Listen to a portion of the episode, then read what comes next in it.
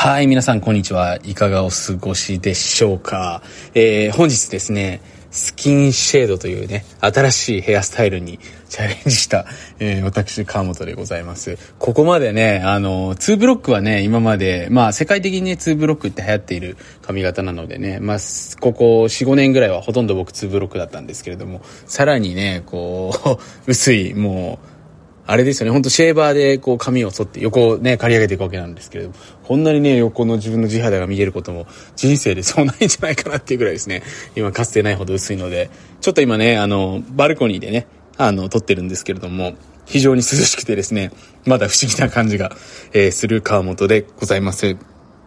まあ今日もね、僕自身あの、まあ朝から子供のお迎えだったりとかですね、えー、まあその後もちょっといろいろとね、今日は盛りだくさんな一日だったんですけれども、まあちょっと今日ね、えー、先ほど、まあコンサルティングをですね、えー、久しぶりに行っておりまして、まあ僕ね、えー、ご存知の方も多いと思うんですけれども、あのー、まあ個人向けのコンサルっていうのはほとんど、えー、やっていなくてですね、まあポケットビジネススクールっていうビジネススクール、のメンバーの方々にこうグループコンっていう感じでね、やっているのと、あとほとんどね、そういう個別でお話しする機会っていうのはあんまり今ないんですけれども、まあ、久しぶりにね、えー、ちょっと、まあ子供の学校の関係とちょっとコロナでね、そこまで旅行ができないので、えー、まあ僕ができる範囲のことでね、貢献できればなということでですね、えー、個別でがっつりね、お話しさせていただいてたんですけれども、まあその方とね、ちょっと話していて、ちょっとやっぱり人生が変わる瞬間っていうのはですね、やっぱりどんな人にでもあるなっていうことをちょっと改めて、えー、感じたので、ちょっとシェアさせていただければなというふうに思うんですね。で、まあ多くの方がこれ多分聞いてくださってるあなた自身もその人生の変革、まあ変化っていうのを求めていると思うんですね。で、僕自身も、まあ今でもね、やっぱりその、人生ね、あの、最後までやっぱり変化させていきたいなっていうふうに思いますし、まあそれはね、やっぱりその人生が一度きりしかないからこそ、ま、まだね、どこかで、あの、気づいてない自分を味わいたい、え、そんな自分を見てみたい、そしてね、その自分とは別に、え、この世界ですよね、自分がまだ知らないこと、あの、経験できてないこと、たくさんあると思うのでね、それを経験してみたいっていう多分好奇心から、え、生まれるものだというふうに思うんですけれども、僕自身もね、あの、今から例えば十数年前、まだ当時大学生だった時にね、まあ、人生変えたいなっていうふうに思っていた時のことを思い出すとですね、なんかやっぱりその人生が変わるきっかけっていうのがあってね、えー、そのの日を境に人生が変わっていく。そして気づいたら人生が変わった後にね、あの時を境に変わったんじゃないかなっていうことが起きる。要はその何か X 定的なものが起きて、それによって自分が変わっていくのかなっていうのをどこかで期待してたわけなんですね。で、そんな矢先にね、僕の場合はまあ、あの、よく言われていることだと思うんですけれども、僕の、まあ、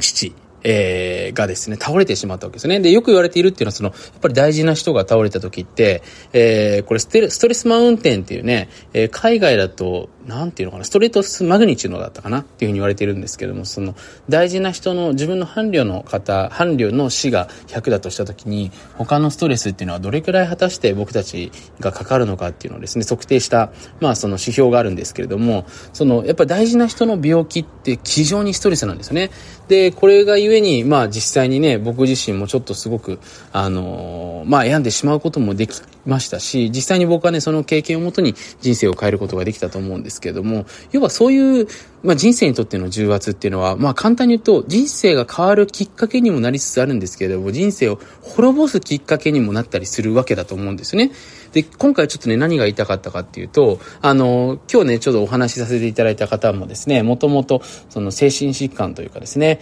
えー、まあ、いろいろとね、職場の関係だったりとか、あの、環境によって、えー、そのような病を患ってしまってですね、ちょっと大変な、えー、思いをされてたと思うんですけれども、やっぱりそこからね、ご自身で回復させて、えー、今はまた新しい夢に向かってね、えー、邁進されているんですけれども、一つのその、まあ、事件だったりとか、一つのその自分の、人生をこう、まあ、良くも悪くも変えてしまうような出来事が起きた時にやっぱり自分がそれを通して次どっちに進むのか、まあ、その出来事自体をどう捉えていくのかっていうところはやっぱり非常にその人生を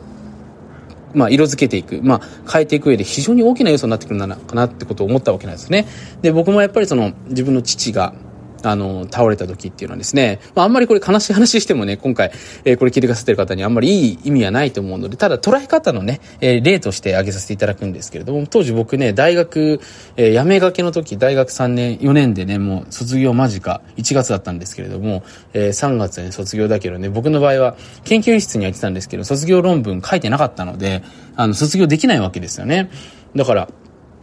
そんな状況下で、かつまだ僕のね、収入も、まあ当時イベントビジネスがメインでしたから、その安定はしてなかったわけですよね。まあ行く月は40万いってたけど、行かない月は20万とかで、まあ別に生きてはいけるけども、もしかしたら新卒で働いた方が、まあ僕一応大手に内定もらってましたから、あの、高いんじゃないかなっていうような状況だったわけですね。他にもいろいろとほら、自営業者って、あの、自分でね、いろいろとやっていく分、まあ、あの、ある意味で言うとちょっと手取りが少なくなる部分もありますから、その分で自由度は効くんですけれども、だからそれと比較するとサラリーマンの方がいいんじゃないかなっていうところがあった中でね、えー、まあ僕はその矢先に自分の父が倒れてしまったわけですね。で、どうしようかなということでね、まあ自分の母親もこう養っていかないといけないというかですね、えー、まあ父が働けなくなったら、まあしばらくね、失業保険だったりとか、その、まあ、助成金、給付金関係でね、給付金とは言わないかな、助成金関係で、まあ、あの、出てるとは思うんですけど、ただそれもいずれね、デッドラインが迎えるという中でね、どうしていこうかっていう時にね、やっぱり僕自身すごく思ったのは、やっぱりその僕の父がね、あの、まあ、いつ亡くなるかはわからないけれども、その生きてる間に、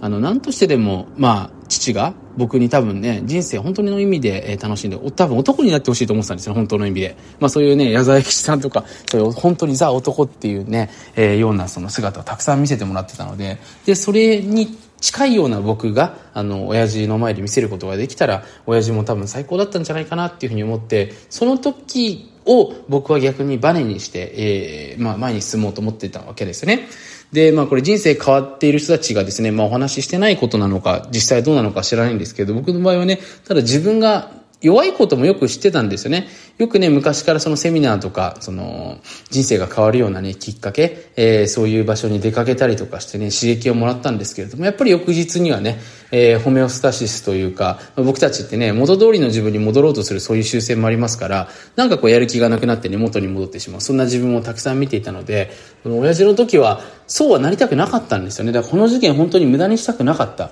そういう思いがあったので、僕自身その親父からもらった手紙っていうのがあったんですけれども、それは別に病気する前にね、親父が意図的に返したわけじゃなくて、たまたまね、僕が、あの、実家を出ると僕大学生中に、あの、外に出てたので、あの、まあ、いきなりっていうよりも実家から通える距離にはあったんですけど、ただ人生変えたかったんで、親元離れた方がいいなって思ってたんで、出てたんですね。で、その時に父が僕にくれた手紙っていうのをですね、本当にこう何回も毎日見て涙を流して、その日を本当に忘れないようにですね、やっていったら、やっぱりこう自分じゃないくらいの自分のパワーっていうのを初めて出ることを感じたんですよね。で人って本当にね、こう、よくね、まあ、戦後の、まあ、戦後というか戦時中の日本っていうのはね、日本のため、お国のためっていうところでね、めちゃめちゃ火事場のばかり力じゃないですけれども、パワーが出た人たちっていうのがいるんですけども、やっぱり人のために本当の意味でね、コミットして動いた時に奇跡って起きるんだなってことを知ってたわけですね。で、その僕は2000ちょうど11年の1月だったんですけれども、そこから本当に1年足らずでですね、えー、まあ会社の売り上げっていうのもですね、本当に数倍に上がって、